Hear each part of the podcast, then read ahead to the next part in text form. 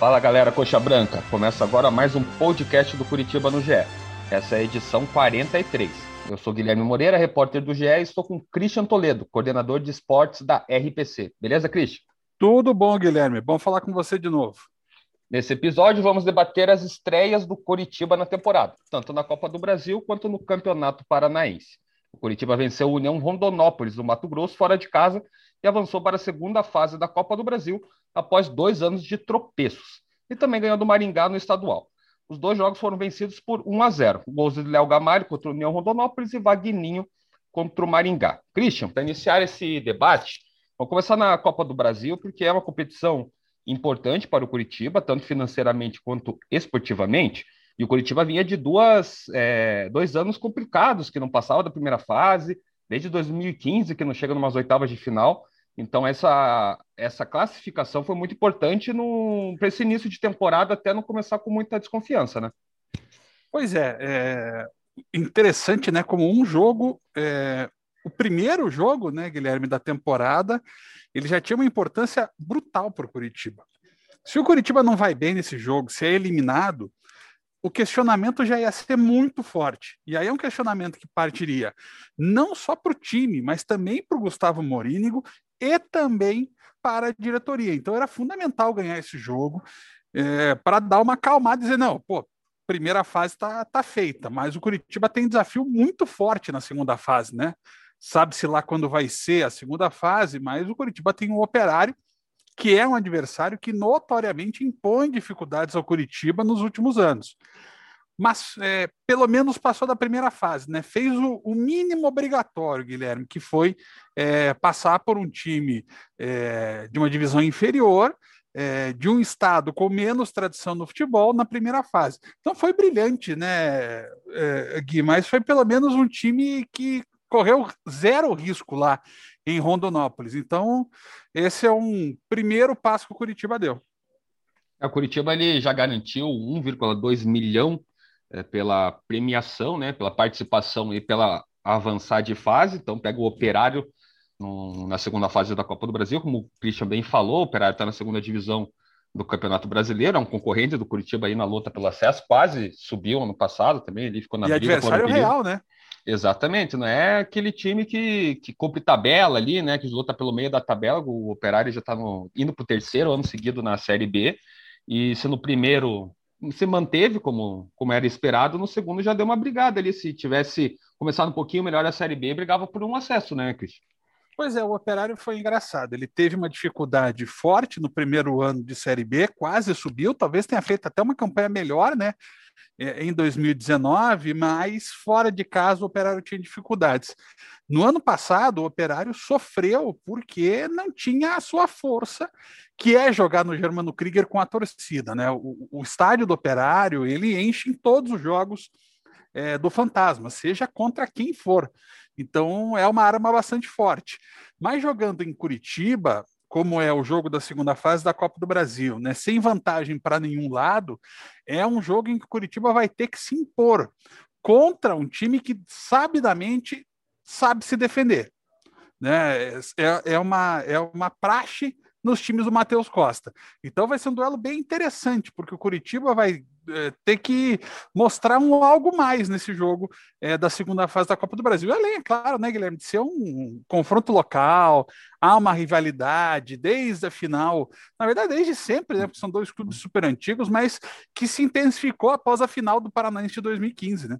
Exatamente, até dando informação, a campanha do, da última Série B foi a maior da história do, do Operário, superou até 2019, com o Matheus Costa, que foi contratado aí no, durante a Série B, foi mantido para esse campeonato paranaense, assim como o, o Morínigo do Curitiba, que também foi contratado na reta final da Série A e, e é o treinador do Coxa para essa temporada. Christian, nesse jogo contra o Rodonópolis, né, apesar da vitória, o Léo Gamalho já fazendo gol, ele que é a grande esperança de gols do Curitiba, teve uma notícia triste, que foi a lesão do Henrique Vermute, zagueiro, é, revelado pelas categorias de base do Curitiba, que começou ano passado a aparecer e esse ano, em tese, seria o ano de afirmação dele como titular, brigando pela titularidade, e ele acabou rompendo os ligamentos do joelho direito, vai ficar aí no mínimo é, de seis a nove meses parado, então já compromete toda a temporada dele. É, acho que é uma da, da, das questões ali de ter o primeiro jogo, um gramado que não era muito bom, é um jogo já muito competitivo, né? Até pela, pela importância que era da partida, e logo no começo ele acaba se machucando. Como que você viu a, essa notícia aí triste pro, pro Henrique Vermute? E pois até é, pro Curitiba, né? né? É, e eu, eu acho que é triste sempre que a gente vê uma revelação do nosso futebol sofrendo, né, Gui?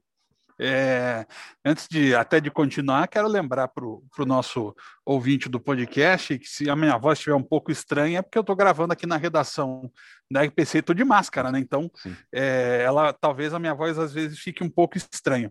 Mas, Gui, em relação ao Henrique, é infelizmente o impacto né, de uma situação que o futebol é, brasileiro ainda vive, né? Essa disparidade entre os clubes, né? Hoje quem está em Série A e Série B, basicamente, com alguns times da Série C, mas essa turma vive numa casta é, econômica muito superior, mesmo que o clube esteja em crise, como o Botafogo, como o Cruzeiro. A diferença financeira, mesmo para esses clubes com dificuldades, o próprio Curitiba é um clube com muita dificuldade, é, é muito grande em relação aos outros times. Né? Você tem, é claro, é, algumas pipocadas, né? o Cuiabá, o Manaus, o Brusque, sabe, que tem um, um aporte financeiro que passa do futebol, mas você vai para essa questão de estádios mais acanhados, de gramados muito ruins, de falta de estrutura. E aí, se você for ver, você vê o jogo do União Rondonópolis, que gera essa lesão é, grave, gravíssima, né, do Henrique Vermute, que possivelmente só volta no ano que vem a jogar. E olha que nós estamos em março ainda de 2021. Para muita gente, nem 2020 acabou ainda, né, Gui? É. É, mas o, o, o Henrique fica fora e no jogo passado contra o Maringá, o Mourinho reclama isso mesmo. É, do gramado, né? Então, assim, e o Curitiba meio que assumiu Arapongas como a sua sede hum. enquanto Curitiba estiver fechada. É, então é muito complicado. É, é, o problema sério desse, dessa primeira parte de temporada, né? Nas fases iniciais da Copa do Brasil e nos campeonatos estaduais. É, o nível de competição diminui, primeiro pela é, é, pela fraqueza média de muitos dos participantes, e você corre esse risco todo bem no início de preparação, uma preparação toda entrecortada por conta da, da dificuldade que a pandemia ainda exige, e o reflexo disso é, infelizmente, correr mais riscos. O do Henrique, claramente, foi um azar, né? Que ele pisou num buraco é típico lance de lesão de ligamento. Uhum. Já o Léo Gamalho é, se machucou no aquecimento, sentiu a coxa, acho que foi só uma preservação, mas esse risco se mantém, né? O Curitiba vai jogar de novo em Arapongas, e talvez jogue até mais vezes ainda lá no Estádio dos Pássaros. É, o, técnico Gustavo Morínico falou bem ali na coletiva após o jogo contra o Maringá que está preocupado justamente por isso, né? Pela preocupação com as lesões do, do elenco.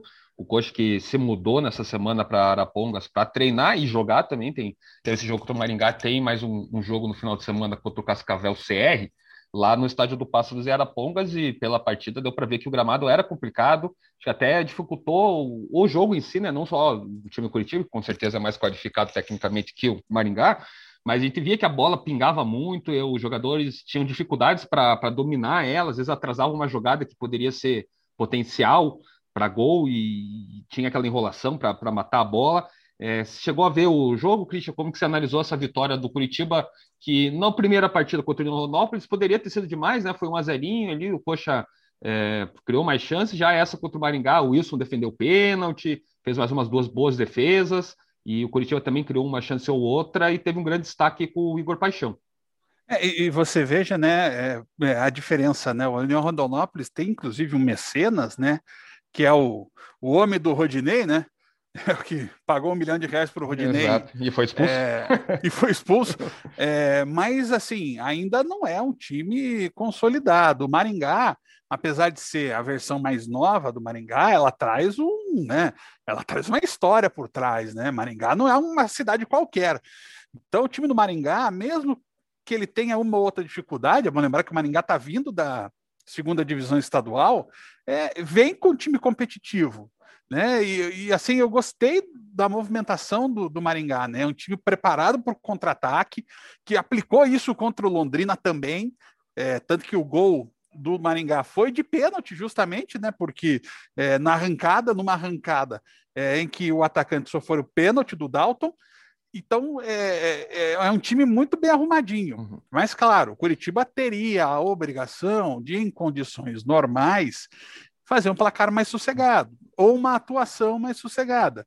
É, mas aí você coloca tudo, né? Segundo jogo do ano, teve viagem, é, gramado com dificuldades, tudo isso atrapalha. Isso eu tenho dúvida, não tenho dúvida nenhuma. É, e principalmente o fato de o Curitiba ter sido montado nessa temporada, Guilherme, não sei se você concorda, mas ele foi montado para jogar com centroavante. Com certeza, e não tem outro centroavante no elenco, né? Tem o Pablo é. Tomás, que é da base, pode fazer o 9, mas não é bem a função dele, né? Ele gosta de jogar mais pelos lados. E tem o, o Gamalho e o Gamalho, né? É a grande aposta da diretoria aí para colocar a bola na rede, que ano passado teve dificuldade, no anterior é, teve o Rodrigão, né? Que, que tinha aquilo de, de fazer o gol, de passavam em um jejum, tinha a questão física, depois no final acabou até sendo dispensado na reta final da série, nos últimos jogos da Série B, e o Vanderlei, que foi o, o herói improvável, mas é uma posição que também não é só no, no Curitiba, o futebol brasileiro está claro. tendo dificuldade, né, Cristian? É, o, o, interessante é que se você fizer uma linha do tempo, né, o Curitiba tem momentos é, é, em que foi muito bem e não tinha o chamado centroavante de ofício, ou mesmo tendo, esse cara não era tão decisivo. Né? No Curitiba, das duas finais de Copa do Brasil, você tinha, por exemplo, no time de 2011, ah, o Bill fazia gols, fez, fez gol, inclusive naquele jogo histórico com o Palmeiras. Aquino, né? É, o, é, o, Leonardo, o próprio uhum. Anderson Aquino, mas o Aquino já era um exemplo de um jogador uhum. que não era exatamente o 9. É. E aquele time tinha Davi, Rafinha, Marcos Aurélio como os principais nomes. E em 2012, da mesma forma, é, com Bill ou com Leonardo, eram as mesmas dificuldades. E quem fazia, quem resolvia os jogos eram Rafinha, Everton Ribeiro e o Roberto, até que foi quem decidiu aquele jogo contra o São Paulo na semifinal da Copa do Brasil. Depois vem aquele período em que o Henrique Almeida brilha, e o Henrique também não é um centroavante de ofício. Depois tem dois, três anos em que o Kleber é o artilheiro do Curitiba. Então, por mais que o jogo. O acho jogo que o último passasse... que, que, também teve uma boa foi o David, né? Ele livrou o Curitiba do rebaixamento, praticamente. Sim, sim, sim. Uhum. Mas é, ali o Curitiba ainda tinha mais talento, né? Porque tinha ainda Rafinha, o teve um próprio Robinho, né? B, Robinho, depois uhum. tem uma temporada com o Alex, e o Alex é uhum. é mais importante, né? Sim. Mas assim, é, você vê que esses centroavantes, é claro que o jogo meio que seguia para eles, mas ele não era exatamente homens de área. O Curitiba dependia do centroavante em 2019, mas não tinha jogo para o centroavante. Né? Vamos lembrar quantas vezes o Rodrigão veio buscar o jogo uhum. para criar a jogada que ele finalizaria depois. Em contrapartida, esse ano não. Né? Você vê o Curitiba com o Rafinha pelo meio, o Igor Paixão e o Vagninho pelos lados, e ontem o Curitiba jogou com o Robinho porque não tinha o Léo Gamalho, o Curitiba ontem procurava alguém na área e não achava. Quando o Vagninho conseguiu se posicionar bem, saiu o gol na jogada do, Igor Paixão. Então, é, é, interessante esse detalhe, né? Uma mudança de construção de jogo que o Curitiba faz com a vinda do Léo Gamalho. É uma aposta realmente muito forte, né? É, é, não só da diretoria, mas também do Morínigo no, no, no centroavante. É, e entrando ainda nesse. É, entrando não, né? Continuando nesse papo do, do centroavante, Vale lembrar que o, Curitiba contratou o ano passado o Ricardo Oliveira, Christian, e ele tem contrato até maio ainda com, com o Curitiba. Ele está treinando com, com, o elenco aqui em Curitiba. Agora que o, que o elenco viajou para Arapongas, ele não foi junto, né? Não teve relacionado junto com a delegação. Mas você acha que num desespero, se um Léo Gamalho aí se agravar essa, essa possível lesão, é, não é já que tem contrato, colocar o, o, Ricardo Oliveira ou é passado já ter que esperar o contrato, tchau e benção e obrigado? Por quase nada, né? Fez um gol pois só. Pois é, né? Tem, Dois gols. tem essa questão, né, né, Gui? O cara tá aí, né? O cara tá aí disponível, o cara tá aí é, contratado. É, é, bem, é bem natural que não houvesse uma condição de acerto, né? Porque o cara também não vai sair à toa. Não sei se o Ricardo Oliveira teria mercado para ir para outro clube. É, e veja só, pode, pode ser que eu esteja exagerando um pouquinho, Gui. Mas para ser um reserva na Série B, eu acho que o Ricardo Oliveira consegue. É, que... Para jogar, jogar 20 minutos uhum. até o final do ano? É, até dando uma, uma equilibrada no valor salarial dele, eu, eu não, não, não acharia ruim também, não, né? Claro, né? Não é mais o Ricardo Oliveira de sempre, mas tem, tem que lembrar que o, o time do Curitiba ano passado também era bem complicado. Era, muito ruim. Então, assim, é, é a tal história de você tentar pesar as situações. Há condição de trazer um outro seu travante com qualidade para ser o substituto do Léo Gamalho? Talvez não. Agora, você pode, em determinadas situações, já que você não conta com o, o, em que você não conta com o Léo Gamalho. Você monta o time de uma forma diferente, por exemplo, como foi o jogo do, contra o Maringá, e ou escala o Pablo Tomás, né, como você disse, mas você tem essa peça. O Ricardo Oliveira nunca teve problema físico, é um jogador que se cuida. Então, cara, eu não, eu não abdicaria dele assim tão simplesmente, ah, ele não serve mais. Mesmo com 41 anos, ele pode ser razoavelmente útil para o Curitiba é, numa Série B. É bom lembrar esse detalhe, nós estamos falando em Série B. É, muda inevitavelmente, né, Gui, é, o patamar de comparação. Talvez hoje o Ricardo Oliveira realmente não tenha condições de jogar em alto nível numa primeira divisão. Mas numa Série B, mesmo que tá, esteja cheio de times aí é, de marca, de grife, mas todos eles muito mal, né? É só ver que, como foi Vasco e Botafogo, é só ver como, como o Cruzeiro vem tendo dificuldades. Eu não vejo por que não, pelo menos, pensar nessa hipótese. Eu também estou de acordo contigo. Falando aqui do time base do, do Coxa nesse início de temporada, Cris, tem o Wilson Natanael, era o Henrique Vermute, mas foi substituído pelo Wellington Carvalho, até o Thales Gabriel entrou naquele jogo contra o União Rondonópolis, Luciano Castan e Romário. Val, William Farias e Rafinha, Vagninho, Igor Paixão, Léo Gamalho. É, esse deve ser provável e time que, que, continua aí nessa, nessas próximas rodadas, se tiverem, né? É, você faria alguma mudança aí com o decorrer do, da, da, temporada? O Robinho, que já entrou nesse último jogo, é, um Valdeci, como que você vê essa, essa escalação inicial do Mourinho? O meio-campo que o Curitiba imaginou como ideal seria, obviamente, o William Robinho Rafinha, né? ou o William Robinho, mais um articulador, que pode ser até o Matheus Oliveira, tá na cabeça do Morínigo, Rafinha de um lado, provavelmente o Magninho do outro. Só que talvez na cabeça do Morínigo esse meio-campo fique muito devagar. Então a gente talvez não veja o Robinho como segundo volante. Então a, a tendência é ter o William mais um jogador de fôlego no meio-campo e o Robinho com o Rafinha indo para o lado. É, é, no jogo contra o Maringá, por exemplo, o Rafinha ele começa o jogo no meio, mas ele não aguenta, né? Ele vai para todo canto. Então, é, às vezes, daí o, o, centro tático do Curitiba pendia junto com o Rafinha. Então, se você daqui a pouco reposicionar o Rafinha na dele, na direita, ou mesmo na esquerda, é, talvez você consiga reposicionar o time. É isso que eu vejo. É, o Curitiba contratou bastante, mas contratou é, dentro das possibilidades. Então você não vê assim, nossa, é, o Wellington Carvalho é, é um jogador extraordinário? Não é, mas para esse momento é o que tem? É. Uhum. Sabe, da mesma forma o William, da mesma forma talvez o Vagninho, que vai ser aí, é a ideia de ele ser a válvula de escape, né? É, disputando na teoria, uma posição com o Igor Paixão, mas não foge muito disso, não. A não ser, eu imagino que o Curitiba deva ir ao mercado, Guilherme, na, na, na virada para o Campeonato Brasileiro da Série B. Imagino eu. É, vai precisar.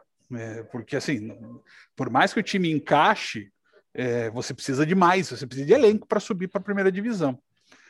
O Curitiba já até nessa semana contratou o Igor, que subiu com o Juventude, até foi uma boa contratação, que é aquele jogador que toou boa, a grande parte da Série B, quase a Série B inteira, né? Foi titular durante quase a Série B inteira e com certo destaque ali no Juventude. E eu penso que o Curitiba vai tentar repor essa contusão do Henrique Vermute. A gente tem o, ah, sim. o, o Hélio Carvalho e tem os meninos da base, né? O Thalisson e o Márcio Silva. E o Natan Ribeiro ainda também. Mas imagino que, que haja uma reposição com essa baixa aí significativa do, do Curitiba no elenco. Depende até por conta dessa da dificuldade física do Natan Ribeiro. No meio-campo, eu já até tinha esquecido, ele até viajou para para lá, né, para Arapongas. É, tem o Matheus Salles, né? Que informa é titular do Curitiba. Então, uhum. você, beleza, resolve. William, Matheus Salles e Robinho, por exemplo.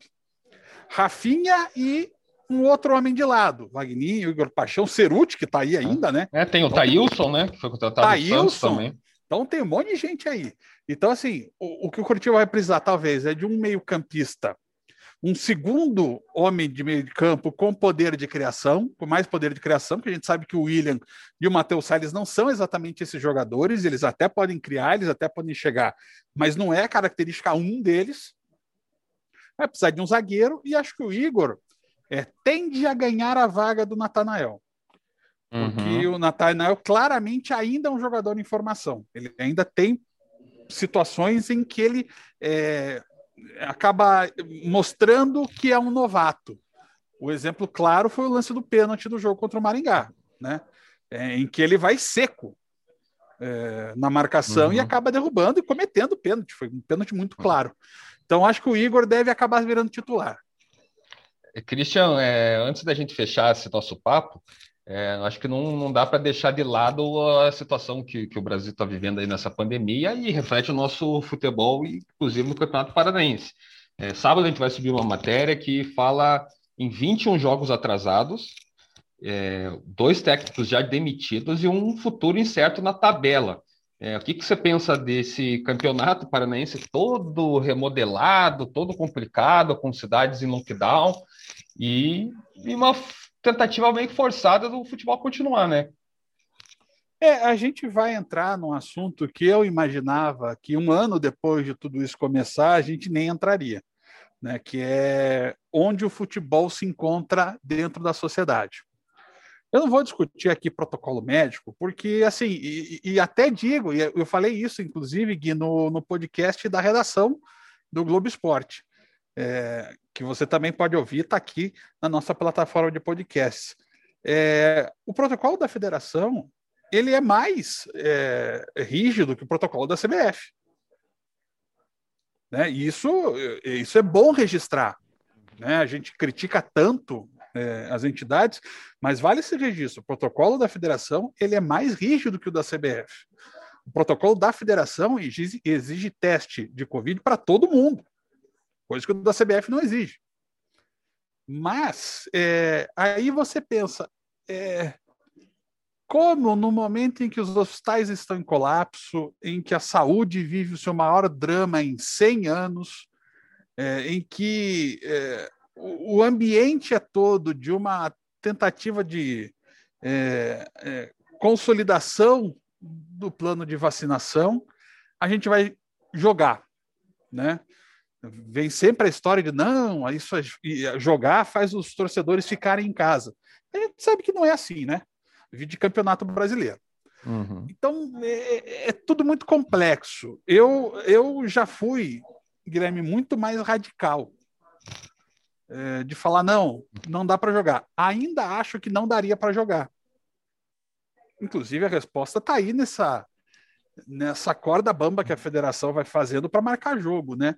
É, se eu não me engano, é, se você puder, é, se eu tiver errado, você me corrija, Guilherme. A gente está indo para estaria indo para a quinta rodada. Para sexta já. É, para sexta. É isso. Então você veja mais ainda, né?